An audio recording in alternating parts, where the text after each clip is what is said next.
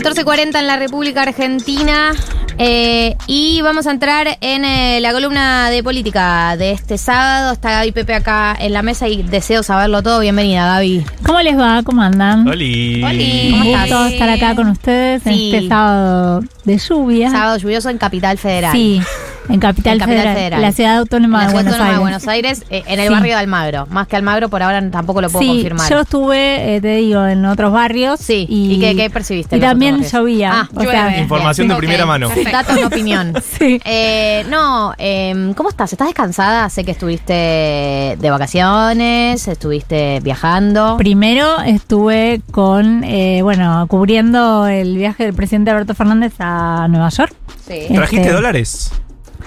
Eh, me habían dado dólares, Ah. ¿no? Digamos, en la empresa que, la empresa que me mandó. Pero no fueron las reservas, digamos. ¿no? es Claro, que- no, me habían dado dólares y yo traje algunos de vuelta, no los gasté todos. bien, Bien hecho. Bien, sí. Bien. bien, muy No, bien. yo estoy cuidando todo, chicos. O sea, bien. te- hay que cuidar el tema de las reservas, así que. Las reservas personales Gracias. Sí, también. Eh, bueno, y entonces estuve ahí, estuve en Nueva York y, mm, y Houston, en el, ese viaje de Alberto Fernández. Después volví y me tomé una semana de vacaciones. Espectacular, Gaby. Y estuve en Bariloche, así que saludos a todos los que nos están escuchando desde Hay mucha gente del sur escuchando, mucha gente Estuvo de Bariloche. divino, hermoso, Está tan linda como siempre Bariloche. pero precioso. Mira, estuve esquiando, no, ¿En me serio? encantó. ¿Sabes Sí. esquiar? Qué bien. No sabía. Ah, ¿aprendiste? Aprendí. Qué bien. Eh, la pasé bomba. ¿Porcentaje de tiempo parada?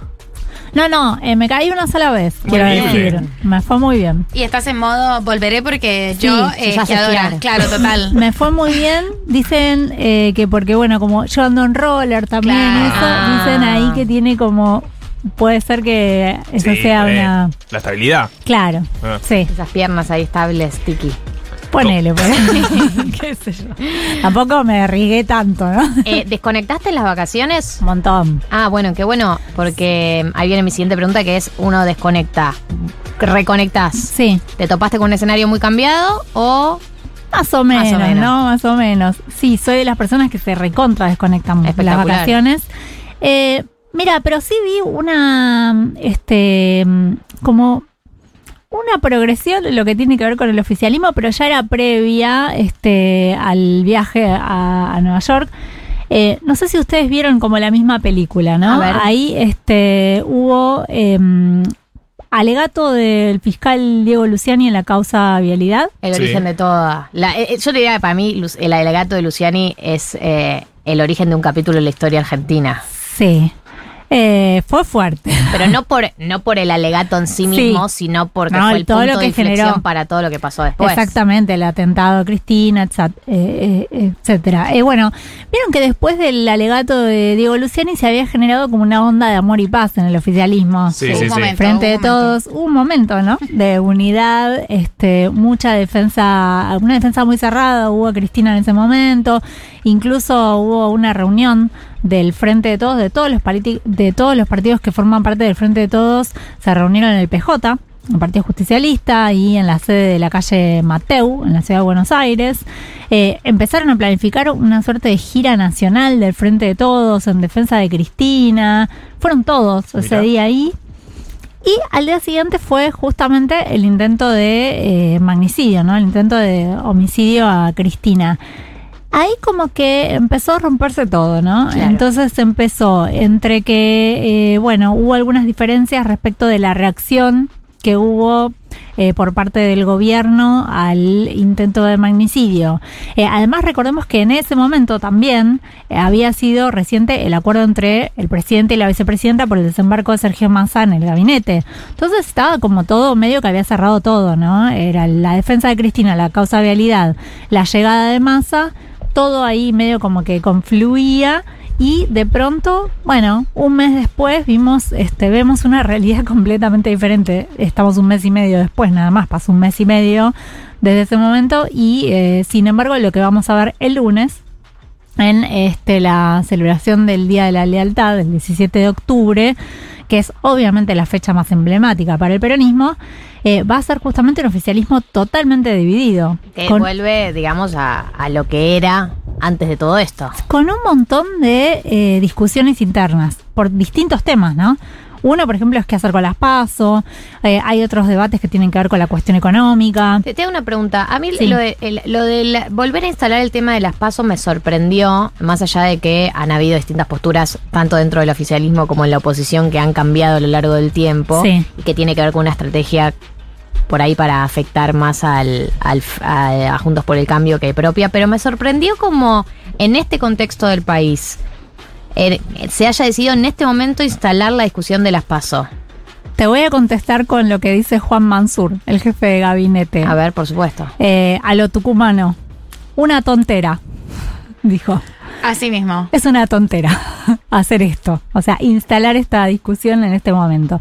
Dice que justamente, ¿no? Como que es este meterse en otro debate político con muchísimo riesgo. Y es abrir otro debate, fuente, además. otro frente político de debate eh, con mucho riesgo de perderlo, ¿no? O sea, si lo llevas eso al Congreso es muy probable Pero que no sin te embargo se salga va bien. sumando cada vez más gente ¿no? Sí. del oficialismo. Ahí te diría que vayamos bajándole un poco ¿Ah, el tono, ¿no? A esto, porque, eh, a ver, podríamos dividirlo así. Sergio Massa eh, está más a favor de suspender las pasos. Alberto Fernández no las quiere suspender y Cristina no está muy convencida. Salieron a instalar primero la posibilidad de la suspensión algunos dirigentes muy cercanos a Cristina, como el Cuervo Larroque, ¿no? secretario general de la Cámpora, pero el otro día hubo una reunión en el PJ bonaerense, en La Plata, que preside Máximo Kirchner, y ahí el mismo Máximo Kirchner le bajó un poquito el tono, Ah, eh, dijo, bueno, vamos a ver, ¿no? medio que lo relativizó. Bien. Así que- Me parecía que estaban muy subidos en un momento, por lo Sí. menos. O varios gobernadores que habían salido a hablar. Exactamente, los gobernadores sí te diría, pero los gobernadores no les gustan las pasos nunca. Ya Claro. están desde 2021 también las quisieron suspender. Claro. No sé si se acuerdan, presentaron un proyecto propio y todo. Y no hubo quórum en ese momento, no, no, no había consenso. Pero esta vez parecía que tenía el acuerdo de Cristina y ahora te diría más o menos, ¿no? Entonces, bueno, pero hay muchos debates, digo. Es Uno claro, es ese, el, el otro tiene que ver con eh, qué hace, bueno, con la, con la cuestión, eh, con la situación económica, ¿no? ¿Por y qué? ¿Qué en particular con la, en particular con la distribución del ingreso, ¿no? Eh, básicamente ese es el debate Eh, no, principal. otra cosa, siento que le estoy interrumpiendo en todos, pero me van surgiendo dudas. También me llamó la atención, ¿no? O por lo menos me surge la duda. ¿Qué está generando en el sector más cristinista todo lo que es la gestión masa, no? Sí. Porque si bien entiendo que se lo puso en el lugar en el que está para hacer parte de las cosas que está haciendo, Sí. eh, a otro ministro en el lugar haciendo las cosas que está haciendo él, le han salido a pegar de todos lados. Entonces, Sí. eh, me pregunta si, me pregunto si Puertas para Adentro está generando algún tipo de movimiento o la decisión es, bueno, este es el momento histórico del país que nos tocó y esto es lo único que hay para hacer. La decisión es bancarlo, claramente, pero, viste, de vez en cuando sale como un, este, te marco la cancha. Lo hizo Cristina en su Sí. momento con, con el tuit ese respecto del bono, ¿no? Para eh, indigentes, algo que todavía está ahí medio en veremos. Eh, y lo hizo Máximo Kirchner también cuando dijo, nos pusieron de rodillas las cerealeras. A mí lo que me dicen es que a Sergio Massa no le cayó muy bien gracias a eso, no. pero no. eh, no. Pero bueno, está todo. Ese, Está acuerdo, bien, ese acuerdo bueno, está vigente. Pero por ahora se, se maneja esa Se situación. maneja, el otro día me dijo alguien una frase que me parece muy graciosa, que me dijo, estamos haciendo masismo de izquierda. Claro, si es que eso era posible, Sí se creó sí ahora. Se creó ahora. Bueno, entonces digo, este, en este escenario llega el Frente de Todos totalmente dividido al acto, eh, bueno, al 17 de octubre. Va a haber eh, por lo menos cuatro actividades principales, tres actos y una cuarta actividad. Lo curioso, obviamente, del 17 de este 17 de octubre es que el presidente del Partido Justicialista, que es el presidente Alberto Fernández, no va a participar en ninguno de los grandes actos. ¿no? ¿Por qué? ¿Sabemos? Bueno, Porque habían ninguno hecho... está alineado con él, digamos. No, habían hecho un primer intento, no sé si te acordás que hubo una cena en Olivos, eh, a la que fueron invitados dos de los triunviros de la CGT, Héctor Daer y Carlos Acuña. Estaba en esa cena Juan Mansur, se habló en esa cena, se empezó a hablar en realidad en esa cena, se convocó para este, organizar el acto del 17 de octubre, se habló de la posibilidad de hacer el acto en Tucumán, pero ¿qué pasó? Se habían olvidado de invitar a Pablo Moyano, no sé si lo Ay. tienen presente. Es Claro. esa gente que no te querés olvidar de invitarlo. ¿Viste? No, no, Porque no. después te escracha. Se olvidaron, parece. al Estaban reenviando el mensaje de WhatsApp, ¿viste? Cuando vas agregando y gente. te quedó ahí colgado. Claro. Pablo quedó ahí colgado. Upsis. Y bueno, eh, no lo invitaron, entonces al día siguiente casi se rompe formalmente la CGT porque Pablo Yo te Moyano... digo, la sensibilidad eh, realmente de, de estos líderes tienen una sensibilidad, el nivel de generación de cristal, ¿no? Eh, Después nos dicen el- a nosotros. el- el nivel de no te generación de invitan a una reunión de- y rompes la CGT. De alias los gordos, totalmente. Eh, no, te, sea- no te- no te la reenviaron y al otro día fue un drama, mo, se acaba el sindicalismo. Bueno, pero se quedó al final, Sí, ¿no? Lo convencieron y se quedó. De todas formas, digo, se quedó en lo formal, porque justamente eso que se iba a hacer en Tucumán se suspendió, iba a haber, bueno, ahí iba a estar la CGT, iban a estar algunos gobernadores, eso se, suspe- se suspendió y lo que se armó fue un acto de la CGT en obras sanitarias, que va a ser el lunes, a- está convocado para la mañana, seguramente va a ser más al mediodía, Eh, ahí van a estar Daer, Acuña, los llamados gordos, Barrio Nuevo, bueno, eh, ahí como un grueso de la CGT. Después está el sindicalismo más este, identificado con el kirchnerismo, es decir, eh, Pablo Moyano, por ejemplo, ¿no? Este, su frente sindical,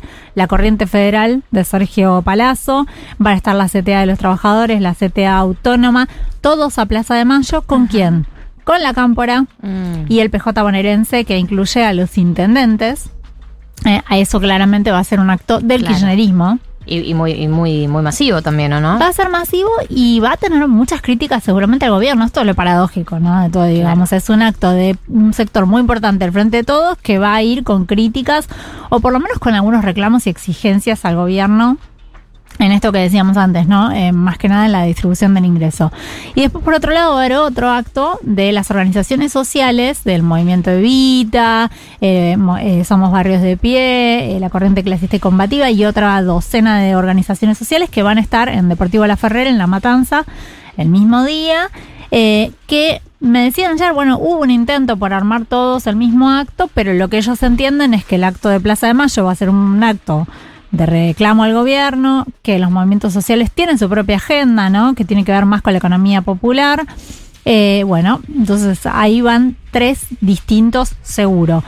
Y por otro lado, el presidente Alberto Fernández, ¿no? Que es el presidente del PJ. Y ¿qué el va a presidente de la hacer? nación, hay que aclararlo también. Sí, este, ¿qué va a hacer? Eh, ¿Qué va a hacer, Alberto? ¿Qué va a hacer?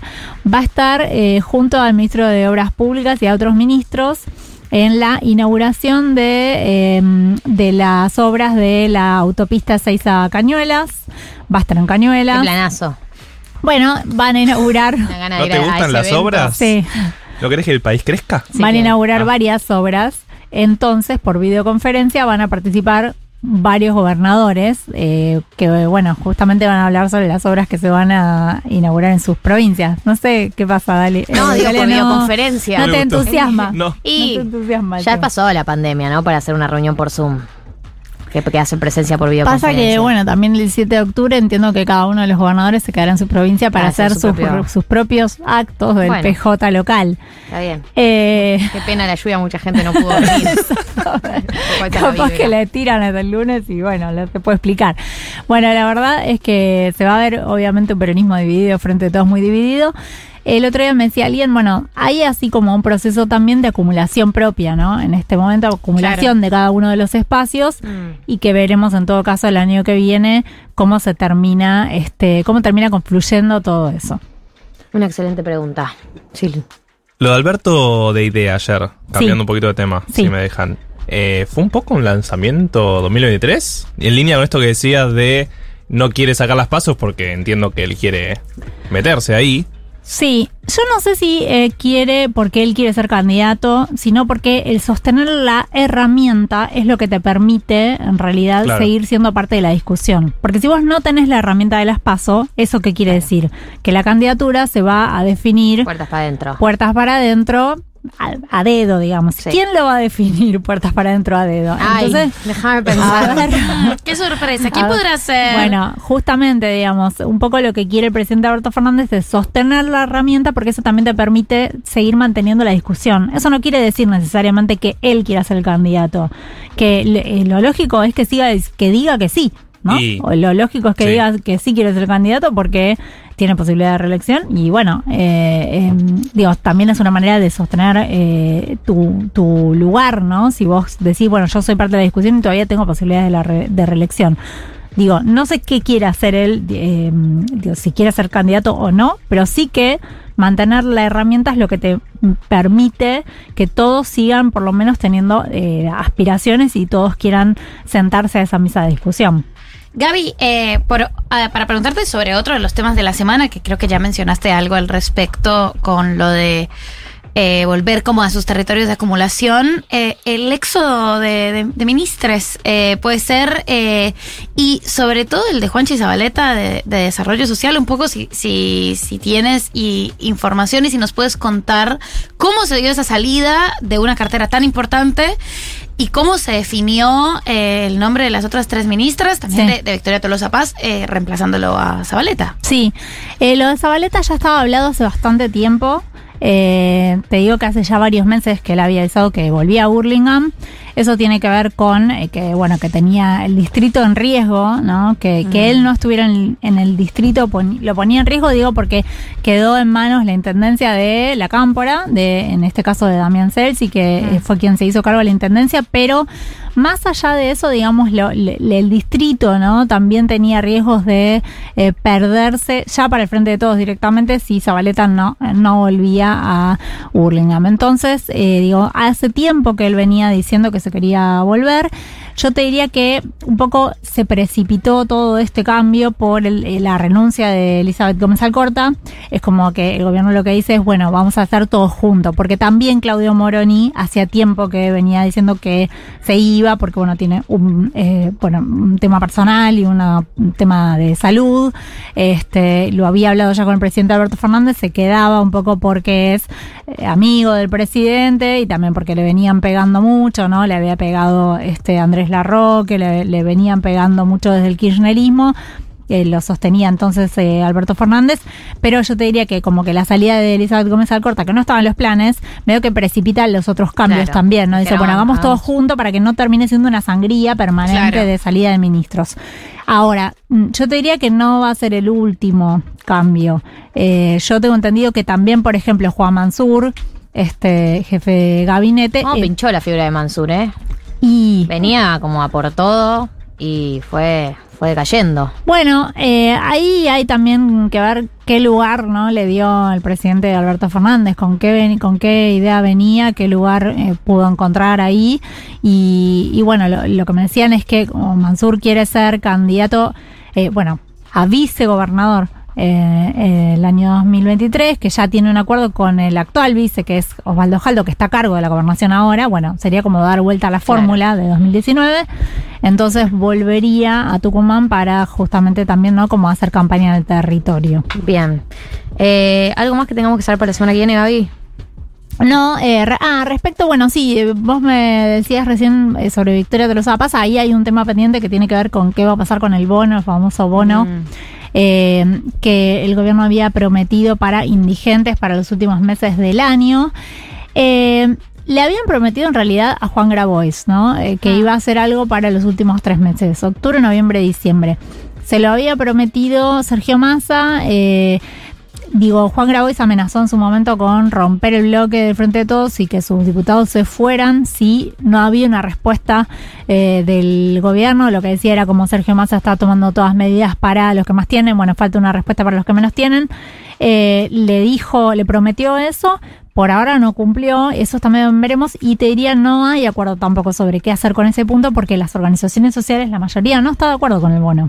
Ah, ¿eh? Quieren que esos fondos vayan a la economía popular y no a un bono. eh, Puntual a personas. Exactamente. Así Bien. que vamos a ver eh, esa discusión. Seguramente ahora con la vuelta de Sergio Massa desde Estados Unidos eh, se va a empezar a dar esta semana. Gaby Pepe pasó por acá por 1990 con toda, toda, toda la información. Eh, y ahora si les parece, I Dance de YG se llama. Y YG se llama el artista. O sea, es muy difícil para mí pronunciar esta gente. Featuring eh, el Duki y Cuco. El único que conozco es al Duki de todos ellos, chicos. Ya estoy quedando vieja. Igual sé que YG es eh, international. Bueno, pruébenlo.